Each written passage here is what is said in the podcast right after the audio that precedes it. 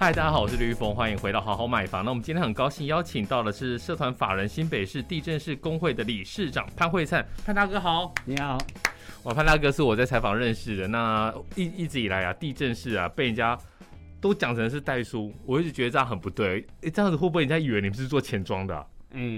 早期的时候，因为对在地震司法还没立法之前呢，其实早期的时候，从日据时代一直都是叫做代书代书。好、啊，其实早期在代书这个行业里面，其实是人类工人功德碑啊，功德杯啊？嘿，所以几乎村子里面的大小事情哦，都会去找这个因代为他书们。是比较有知识的。对，对他们会写字哦，嗯然后会懂一些法令，所以很多人都会去任何事情都会去找这个代书。对那一直到地震司法立法之后呢，就更名了，把名是字改成地震司，但是民间习惯上还是都称我们为代书啦。那为什么会变成钱庄？很多都是叉叉代书，啊，这个部分呢，就是因为在地震司法立法之后，是哦，那有些无照的地震司，哦，他就已经不能叫地震市对，了。他不叫地震师，他就叫代书，但是他以前就是从事这个行业嘛，，对，那他一样继续挂着那个代书的招牌，招牌哦他一样在办案件，也是可以叫继挂招牌，是可以继续挂。他他可以挂，但是他没有地震市的牌，他就没挂代书的对，牌。对但是他他职业就不能职业啊。嗯，哦，那个地震，呃，县市政府的地震处、地震局，他们就会去稽查，会去哦，接受民众的举发。了解。好，对那我们接下来讲一下，就是说呢，你要买房子，第一个你时常会找的就是中介，但是你有没有发现，你知道店头的时候呢，你一开始签的那一种，那个叫小约吗？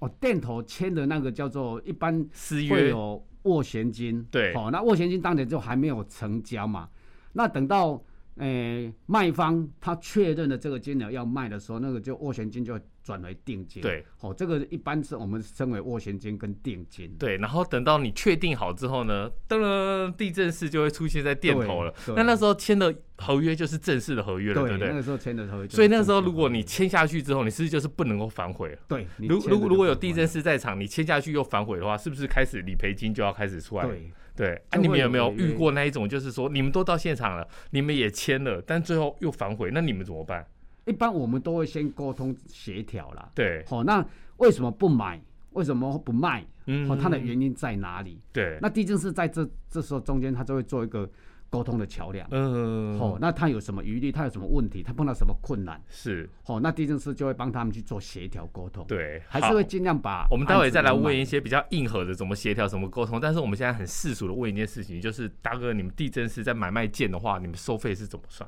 哦，一般收费其实这个这个收费的标准大概从两万到五万都有人在收了，一件嗯买卖的话，哦，那对当然你要看为什他么会有的收两万收，有的收五万？因为你看你那个牵涉的程度难易啊，嗯哦，比如说你是土地的，哦，土地看，哦土土地地应该比较复杂吧？哦，土地就比较复杂，他要查的资料可能就比较多，对，哦，那房屋的话，这当然就一般的买卖，其实一般的买卖大概两万块到三万块这样子都对有。那土地要查什么资料？为什么会比较贵？哦土地甚至你必须包括还要查它的，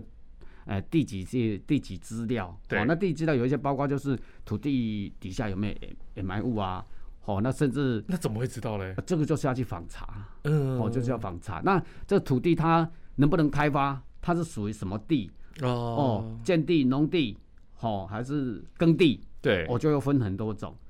哇那哦这个水耕很地深呢、欸耕地、农地，你还要再去思考它有没有已经被人家拿去当容器用过，哦，就是已经盖了这个哦，农、呃，诶就是我们农舍讲的盖农舍，对，因为盖农舍的话，它只有十分之一的那个土地面积的十分之一可对以盖农舍，但是它这一块基地如果不够那么大的时候，他会拿旁边其他的农地来并在一起。哦，等于一直就是生钱挤出那个容积，然后让它对盖大一点的对农，舍那。旁边其他的农地上面上面是没盖农舍嘛，但是它的容积已经拿去盖了所以农舍了，我得买那块地，你也不能再哎盖不能农再舍盖农了。舍了，也不能再盖。那这个怎么查嘞？啊这个当然县市政府那边都可以查的，有资料可以查。哦，就不是说你眼见为凭，不要说我今天去哪个地方看了一块农地，那你上面没有农舍，我就对想要对盖，对但其实对它对可能对农地已经被人家拿走了。对，对好对，那我们回到房屋的部分，那我觉得很不公平的是，为什么中介他可以用趴数，地震是却是按件计酬？嗯你们有没有想过说，你想想看，你这样买一个两千万的房子，跟买一个两亿的台北市新一区的豪宅，这个难易度又应该不太一样吧？还是嗯其实也差不多？其实差不多了哈。但是因为就房房屋来讲的话，其实它大概产权都非常明确了。是，哦，那屋子就在那边，就是一看就是非常的清楚。对，所以一般在房屋买卖的时候啊，大概价钱大概地震室的那个代办费用啊，其实要收高也没那么容易啦也没那么容易。但是其实地震室的收费跟房仲的收费比例，其实两个人负担的那个责任哦，其实地震室负担的责任非常大。当然啦，啊但是因为它的台湾收就费是比较便宜信用，就是信任地震师，然后也信任就是所有的一个交易的一个文件。对那房仲有时候就是说，哎、其实因为本来就是这样，就是我们刚才提到的一开始讲到的，你等到说你房子确定要签约的时候，大哥你们才登场嘛，对不对？对你们登场之后，那一些签的就是有法定的一个效益啊。对对对，那为什么你们的收费比中介便宜那么多？其实这个因为经济业管理条例在八十六年立法的时候，它其实它就已经把趴数定在里面了，哦，它就定了一个六趴的上限在那边。，对就是卖方四趴，买买方两趴。对，它就定在那边的，所以中介他们在收费的时候，他只要在这个六趴的里面，他们都是合法就的。就有空间呐、对对对都有空间的。那那地震地震是室呢因为地震是早期，它就是一个习惯下来嘛。地震是它后来地震是立法之后，已经在八十年，应该是记得没错了，是八十年立法了嘛。那其实八十年以前，大家的收费就是都是平均，大概都是在那个价位。对。那如果说多呃，像我们知道你买卖件的话，就是有房子有土地嘛。那如果很多土地嘞，我有一个朋友他买了一个房子，结果呢他下面竟然有八块土地，哦，他等于是大的社区，然后那土地就是这样子交涉综合。对那对这样的对话，对土地会多多费用吗？，对，这种像这种土地的话，一般我们就是我们刚刚所说的嗯两万块到三万块这个买卖的那个移转的费用，其实它是按是一笔一栋来算。对，好、那如果你每增加一笔土地，就会加百分之二十五。嗯，好，那你增加两笔就将增加百分之五十。有些会增加一笔土地，增加一千两千这样算。有，但是依我们的课税标准，国税局跟我们认定的就是嗯你，它的认定标准就其实就是一笔，对好、一笔就是一件。哦，那你增加一笔后一栋的话，就加百分之二十五。但是对我们房间上面都是房屋的话，都是一笔一栋去计算的。对，那你土如地果比较会有这种状况。对，那你增加土地一笔，它就加百分之五，加百分之，这是我们的课税标准。对那一般地震是在收费，它大概都是按照这个标准，每增加一笔土地后一个建筑就加百分之二十五。对，那大概那你们有没有在处理一些像我们有朋友啊，就是生活上的一个小问题啦？他买了一个房子，然后呢，他下面有土地，可是呢，他下面那些土地很大，等于说他房子很呃土地很大，可是他建物比较小。嗯那有些土地呢，已经变成道路用地了，但他的这些、他的这些税金还是他要付。嗯那这个可以请地震师来处理吗？哦，通常这种这种这种都是那种大社区呀、对哦，那大社区它当当初在开发的可能是整块基地去开发，那对当然它里面可能会有一些私设巷道。哦， 哦，那牵涉到私相当，它的复那个复杂性就更复杂了。早期的跟现在的又不一样。对，哦，有些私相当，到现它是已经容积已经用掉了。嗯。哦，那它只是在可是社他区们里后来面哎当、没有没有，这不个是在社道路区里用面地的私设巷道，它就是变成外面的大马路。外面的大马那应路。该是说征收，然后没有办法征收，他就直接把它踢楼。现在会有那种状况吗？嗯，呃，所谓的你说它已经是大马路了。对哦，那那种就属于都市计划法里面的道路用地，对也就是所谓的公共设施保留地。对好、那公这种公共设施保留地，包括道路用地啊、公园用地啦、学校用地啦、这些都还没有征收，那在私人的名下的，好、这种都叫做公共设施保留地。对，那那啊为什么他还要付这个税金呢？这其实这个公共设施保留地，它是可以申请地价税免税的。哦哦，你已经公公众通行了，那当然就可以申跟税捐出去申请，说我已经开辟道路的公公众通行了，这是可以免税的。哦，就是说把他几分之几给划出来，对然后对是对免税的。对，你看地震师是不是很厉害？我每次写新闻的时候，一些疑难杂症都要问地震师，怕他怕被人家 笑。好，那大哥，那你们在这在在买卖房屋的里面有没有遇过一些比较奇形怪状的一些事情？我我们常常在讲哦，其实地震室的功能不是签约的时候你才找地震室去，对应该是自你要处分不动产，不管买或卖，对，你应该先找地震室去咨询，嗯，哦，才咨不询哪会些项目呢？咨询的项目包括说你要买的这个标的，对哦，可以事先去先去查明一下产权、使用状况，嗯，哦啊现状是怎么样，其实都可以请地震师先帮你查过，对，这样子你再去签约的话，这种房子不管是你的目使用目的，你购买目的，嗯哦，都可以符合你的条件。等于说我今天不只是说中介带我去看，对，看完之后我有喜欢，我就把这个地址就好吗？还是其实地号也要给？地址、地号、建号都要给。对嘿，那地震师他，你可以跟地震师讲说你要查什么样的状况。对，哦，其实地震师他是一个不动产的专业顾问啊，真的，只要是不动产方面的，我想在我们台湾这些专业团体里面，哦，这些对不动产方面，我想应该没有比地震师还要了解、嗯对，为什么你们在疑难杂？症都会知道？你们是嗯遇到了以后、再去想办法突破，还是说你们就会有那种呃类似老师傅传承一样，教你们嗯说、啊哪些美美嘎嘎、k k 卡卡，那那那大家注意。其实最主要的是地震师他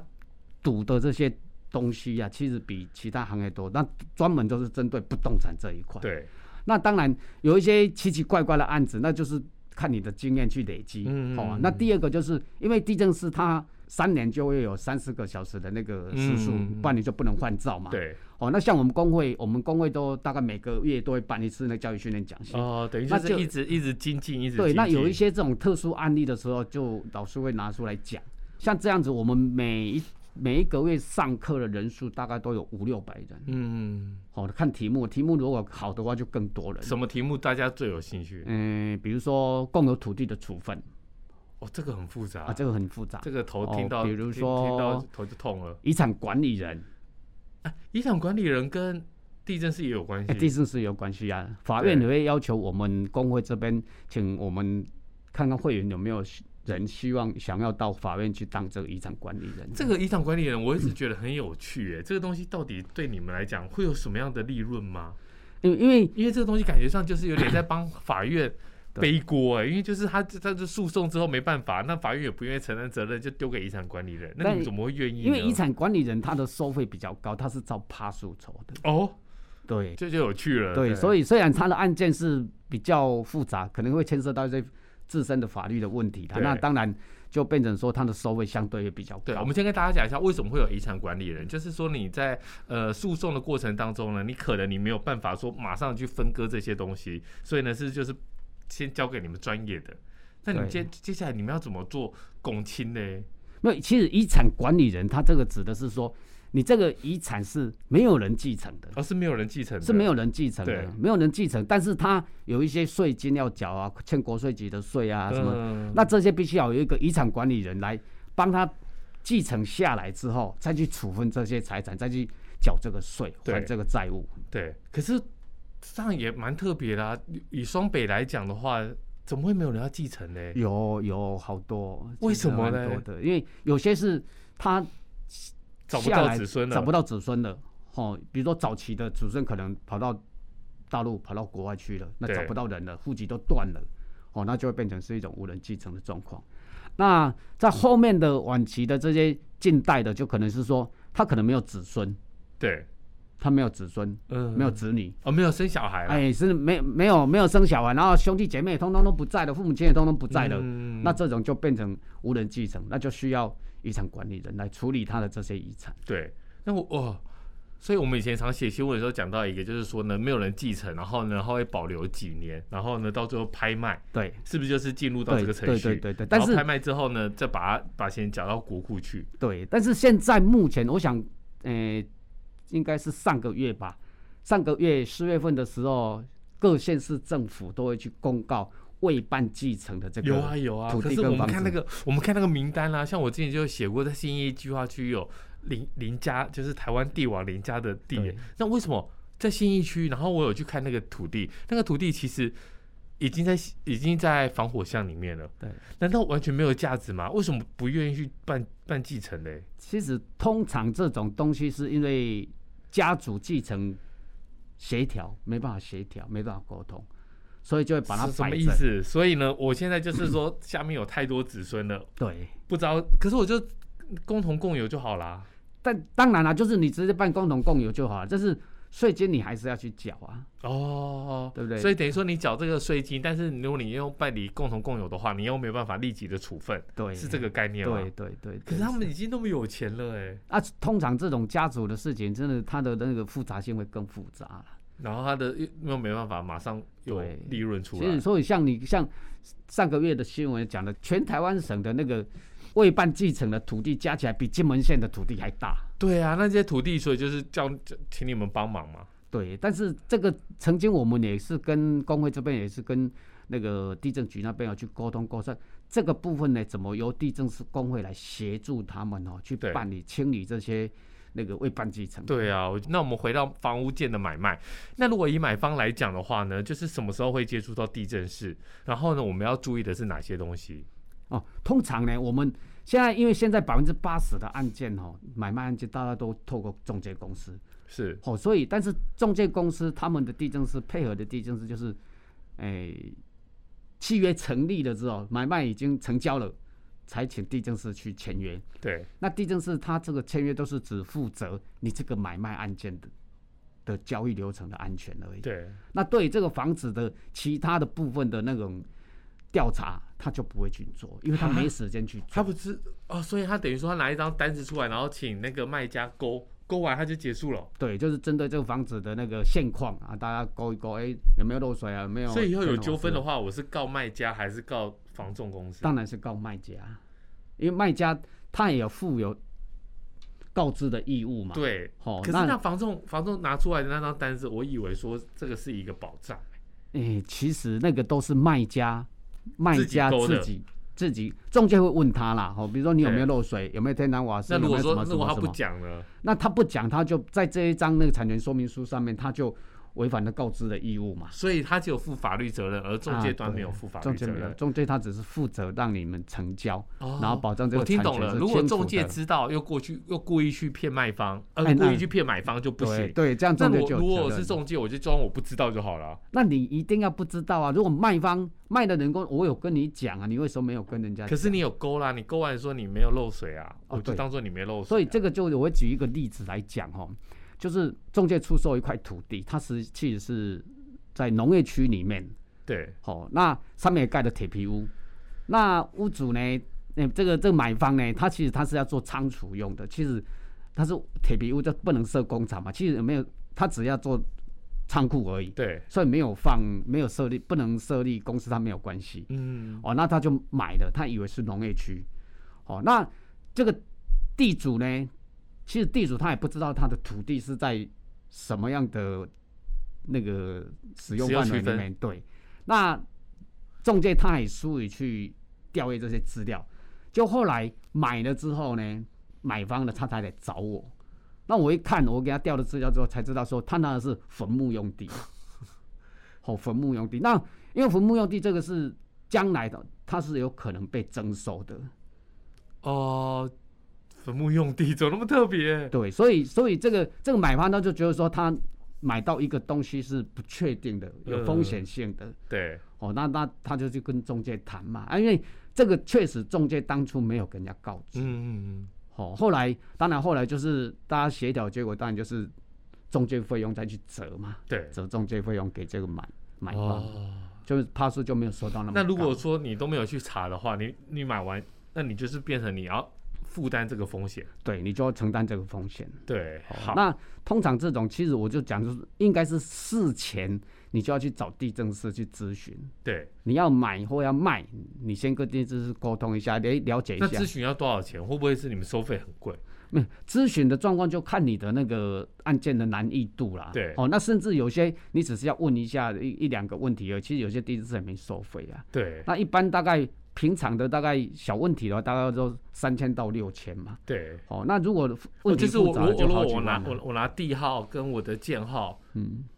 给地震室，地震室就可以先帮我初步的审查，对对对，因为大家都以为说在电筒里面的那个地地震室就会帮我们做这个事情，其实不一会吗般地震师他他就需依照你需求去去做做这个资料的查询啦。嗯哦，当然，如果是你那他想哦嗯在办理物件的时候，他不会发现有问题就赶快跟跟我们说吗？开始吧，通常这样子的情况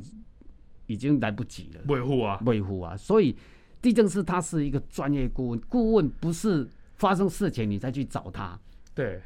对不对？哦是应该事前你就要去找他沟通，那所有的状况你帮他都了解之后，你再去处分这个不动产，我去买这个不动产，才会合乎法令跟你所需要想要的目的。但是但是因为中介他都有配合的代书啊，如果比对嗯如说我找潘大哥你，那中介的时候也有配合的代书，那这样不就是两个代书吗？对，其实我们工会现在一直在推这个双地政式嘛。对，那推双地政式的目的是，第一个，它可以减少纠纷，又防止诈骗。嗯，好、那中介公司他们有配合的地政士。对，好、那地震是我刚刚所讲的，因为地震是它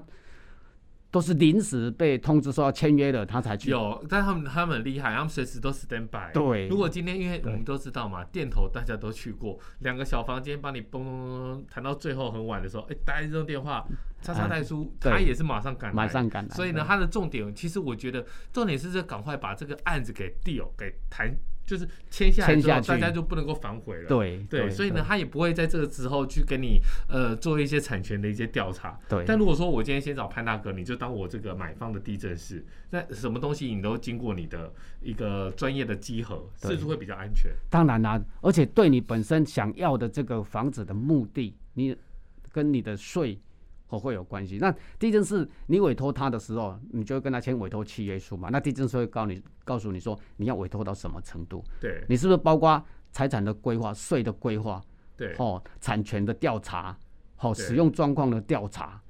我要啊，我全部都要多少对的费，用？所以这个多少费用就会比较高啊，对可能到五万到十万了。那也划算啊，你总比你到最后没有办法完整过户。那如果说你们在在在呃买卖件之中发现真的有问题的时候，那有没有这种情况嘞？有啊，其实这种问题其实通常都是要去地震师去沟通的啊，不然就是可能到对面就是直接找那个对诉讼。我对刚举一个例子来讲哦，就是买了一间套厅的那个房子，对透天厝哦，我在树林那边那透天厝的房子啊，整间房子都整修过了，新的都新的。那中介跟卖方也跟买的人讲说，我这个房子都已经重新再整修过了，哦，都是钢筋混凝土的。但是那个房子已经四十几年，快五十年了，对，但是整栋都新的，非常漂亮。那买主也非常开心，哦，那他买的就是想要设公司，在一楼设公司，然后二楼可能三楼可能当住家。哦，买了之后，中介配合地政司也去签了约嘛，签了约之后就马上去报税嘛，报增值税、报契税。对可是报了契税之后，税政司通知我们这个地政司说，这个房子的税级不是现在这个房子的，什么意思？这好复这杂、个啊，就比较复杂。他因为税为级什么？就是在这里啊？不然对税级为什么会在别的所地方嘞？以我跟你讲的是说，他那间房子其实他已经全部都重新盖过了，对那就不是五十年的那间老房子了。那税监处就认定，在我们法律上的认定，这间房子就不是以前那一间五十年的房子，虽然全幢都还在，对它只是重新敲掉之后重新盖，他没有去地政事务所去办灭失，对，他一样拿那个权状，他还是有权状，可是那个权状其实是这样也不无对，效因为的屋顶也完全不对啦。对屋顶也不对嘛，所以对那个房子就变成是一种违章的，啊，所以有权状的房子变成违章的，很奇怪，对不对？那怎么办？这怎么办？因为他那个房子就变成是不合法的建筑，啊对那不合法，但当然后续有人可以可能再申请那个补发使用执照干嘛这些程序，但是他的法令就没办法允许他去盖那么大的房子了，因嗯为现在新的法令就会有建蔽力什么的问题嘛，哦，所以他就对没办法申请。可能可能四五十年前的时候，就是有地你就盖，盖完对之后我就认地。所以现在那个像这现在种不案行子啊，就现在就有退缩的问题了。对，像这样这种案子就卡住了。对因为买方他买的是想要设公司，但他不能设公司啊。他买这间房子等于他的有那违章个当然不能设那个啊使用就打折了嘛，对所以就变成要协调对啊。卖的人呢，卖的人也告诉他讲说，我有跟你讲，我重新都翻过了，对中介也跟他讲，我也跟你讲了，全部都重新整修过，都是钢筋混凝土，以前问题是是问题是加大强专问题是大家会觉得说你你全全部弄好，我我我的想法当然是你是合法的过程有去申请这些东西、啊，但因为他当时买买方当然就是想到说，哎、你有权状嘛，对啊，地震师他说没错，有权状啊，怎么会是假的？可是地震师他毕竟没到现场去看。对好、那中介跟那个卖方也没有跟他讲说这个房子已经全部翻修过了，嗯所以地震师当然就从很单纯的从产权上面去调查的时候，确实是产权都还在。等于说我们相信这个文件，可是呢，你没有亲眼去看过，对然后，对所以他这案子什么时候发现的？走到要核税的时候吗？对，就是送税进去的时候，税政司来通知地震师说，你哎，你这个税级不对，对，这个房子已经翻新过了，哦，所以整个案子就卡住了。后来因为后来买卖折多少钱？没有，因为买卖双方都不肯让步，所以后来就诉讼了。这个案子后来就诉讼了。哈、哈，买个房子买到诉讼，对，这个也太痛苦了吧？所以我说这个要事先请地震师去深入的去了解看看。对，哦，哎，可能在这中间，买方就会跟他的专业的顾问就说，地震师就说，哎，这个房子哦已经翻新过，那地震师一哎一看，这房子已经五十几年，你翻修过，你是翻修到什么程度？对，你如果只是外面的那个瓷砖重贴，那都那就没问题。题。可是整个都敲掉重盖，那就不一样了。所以那地他震当师初就敲把它掉分重盖，析怎么没有请建筑师，然后来申请重新的申请建造、实造这些？啊，一般的老百姓就是我的房子老了嘛，我要再申请建造执照，可能我本来是基地只有五十平而已，我盖起来可能只有剩下剩下那他就要20几专业一平而点已了，他就要保留一部分，比对如说你从空照啊或什么的，你要保留一部分，让让人家第一时间不要让人家查破啊。对，这个像这种这种例子就是签约之后你才会发现的。对，那你如果哎事事前你就去跟地震师谈这个案子，就说会这比个较房子好哎，一可点能慢慢的哎，地震师又发现说这其中有有疑问的地方对，就深入的去了解。好，那我们最后来讲一件事情，就是说呢，我们大家都如果我们就是说很幸运啊，然后也请到像潘大哥这么专业的，我们全部都弄弄定之后呢，到时候是不是以以现在来讲的话，像五月又要缴税的一个季节了嘛，对对不对？是不是要请地震师帮我们申请自用房对屋税的自用？对那自用有没有什么什么规定啊？是不是只有三户？其实自用它也不限定说只有三户啦。哦，那因为自用住宅其实包括你自己本身要设户籍嘛，对，哦，配偶跟太太未成不年用子三女户，吗？只其实不止三户了。我分析给你好听哦，太好了，太好了，你太好名了下哦，你名下有的房子，其实你跟你太太跟你的未成年子女只能有一个地方是自用住宅。对好，再来呢，你有你爸爸妈妈对也可以住在那边，户籍设在那边也可以申请自用住宅对。，再来，岳父岳母嘞，哦，岳父岳母也可以，好、也可以设立这个自自用住宅。对好、那当然他们的设户籍要设在那边，有在那边居住了哈、对再来就是你已成年的子女，也可以设单独设户籍在那边。哦，你只有这样子那小孩算还来就小啊四间了。哦，那小孩子小了，最起码你就可以有三间了嘛。呃，岳父岳母一间。对，父母亲一间，哎、然后你父母自己亲如一果间父母亲如果这父母亲应该两间呐、啊，父母亲两间的话，当然那税政处他也会去审的，说为什么你爸爸妈妈啊，住哦，在感一情起不好不行吗？对呀、 对 啊，已对啊经对已啊经对已啊经容忍那么多年了，对。那、如果嗯对如果说啊，父母亲是离异的，哦，那就当没然问爸题爸也可以住一间，妈妈也可以住一间，他都是符合那个自用哦的，所条以所以件。所以基本上，如果你有结婚的话，你至少你的基本有三间，对，对。然后如果你小孩大了，十对八岁就可以吗？二十岁啊，其实税法上还蛮哦合适，二十岁，二十岁，对好好，我回去叫小朋友赶快长 大。对，因为这个差很多钱啊，因为最最近这几年的税金是越来越贵、哎对，其实是房屋税的部分现在是贵很多了。对，那地价税呢？地价税其实它还好，因为地价税它是用公告地价去去贴嗯去核税的，其实那个地价税反而倒是比较小，对，房屋税比那较地价大税也也有三三户的限定吗？啊，我们现在讲的自用住宅，它是以地价税为主。哦，那房屋税的话，它只有住宅对哦，住家、非住家、非啊营业对，哦，就大概就分这几种而已。哦，了解。好，那我们今天很高兴来请到了专业的地震师大哥。那我们下一集呢，因为大哥真的是非常的资深啊，所以他遇过很多奇形怪状、各式各样的诈骗。那这些诈骗呢，对你来讲，可能遇到一次，你这辈子就永远忘不了。好，我们下一集再见，拜拜。